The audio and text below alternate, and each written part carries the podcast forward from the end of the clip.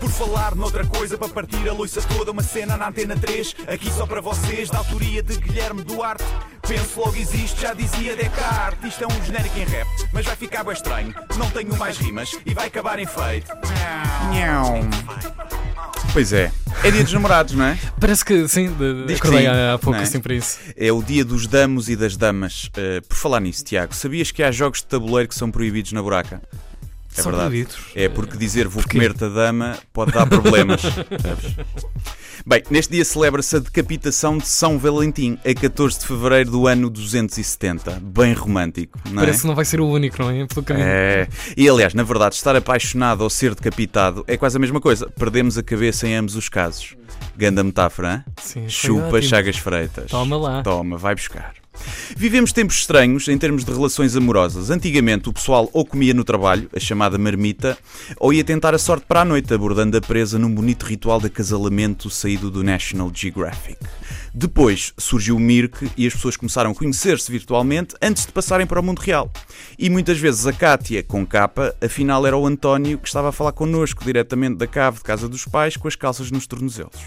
Bons tempos. Qual era o teu nick no Mirk, Tiago? Eu não tenho, passei, passei essa parte. né? Hum, sim. Passaste sorte. Curiosamente, eu estou mesmo a falar a verdade, O sim. meu era Dolphin com Y. Porquê? Não sei, mas tenho Porquê? vergonha disso. Da buraca É. Dolphin. o que Era é que- para parecer fofinho. Não sei, Ah, ok. Não sei, não sei. Bem, mais recentemente, com o surgimento do Tinder e de outras aplicações, conhecer pessoas tornou-se mais fácil. A rejeição passou a ser menos óbvia e parecia que íamos entrar numa época de ouro do sexo casual e do amor feito à medida. Enganámos-nos. Com tudo isto disponível, há pessoas a recorrer a programas de televisão para encontrar o amor.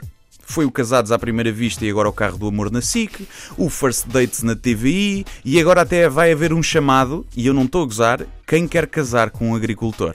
Uau. Eu não consigo dizer isso sem esboçar um sorriso, porque isto parece paródia. Eu aposto que o nome mais adequado deveria ser Qual é a Pindérica de Rio Tinto que quer casar com um agrobete do Cacém que planta couves à beira do IC19. Suspeito que vai ser isso. Não encontras o amor nos encalhados amigos dos teus amigos, nem no trabalho, nem na noite, nem no supermercado, nas zonas dos festais e achas que vais encontrar num programa de televisão. Hum. Estas pessoas querem é aparecer, não é? Claramente. Mas bem, esta pressão da sociedade para ter cônjuges atinge o expoente máximo neste dia de São Valentim, onde podemos observar vários espécimes. Temos o casal que começou a namorar há pouco tempo, que mete fotos nas redes sociais a celebrar o facto de ser uma grande coincidência o dia dos namorados calhar no dia em que eles fazem uma semana e três dias de namoro. Oh. Ah, tão fofinhos. Mas fazem juras de amor eterno e deixam frases foleiras nos comentários. Ela quer para fazer inveja às amigas encalhadas e ele à espera que ela finalmente faça anal. Bom. Romântico, não é? Eh, lá está, e temos a encalhada, que é sempre quem cria o grupo do WhatsApp chamado As Poderosas, para marcar um jantar com as outras encalhadas porque não ligam nada, nada, nada, nada ao dia dos namorados. Dizem que não precisam de homens, mas acabam a noite a mamar da boca sem critério com um gajo de mangas à cava ou a comer caldo verde com pão com chouriço enquanto fazem swipes no Tinder com as lágrimas. Temos também o casal que está na corda bamba há meses, não é? É ponderar acabar, mas vão adiante porque era chato acabar pelo Natal e agora é chato terminar em vésperas de dias namorados, até porque lhes pode calhar uma prenda jeitosa. E acabam sempre a discutir no restaurante. Sempre. E depois há o casal que está junto há mais de 10 anos e que é mais ou menos isto.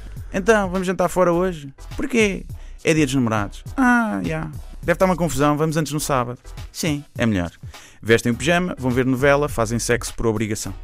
O amor é lindo. Feliz dia a todos os enamorados e boa sorte a quem vai para a caça. E até terça. Por falar noutra coisa, para partir a loiça toda, uma cena na antena 3, aqui só para vocês, da autoria de Guilherme Duarte.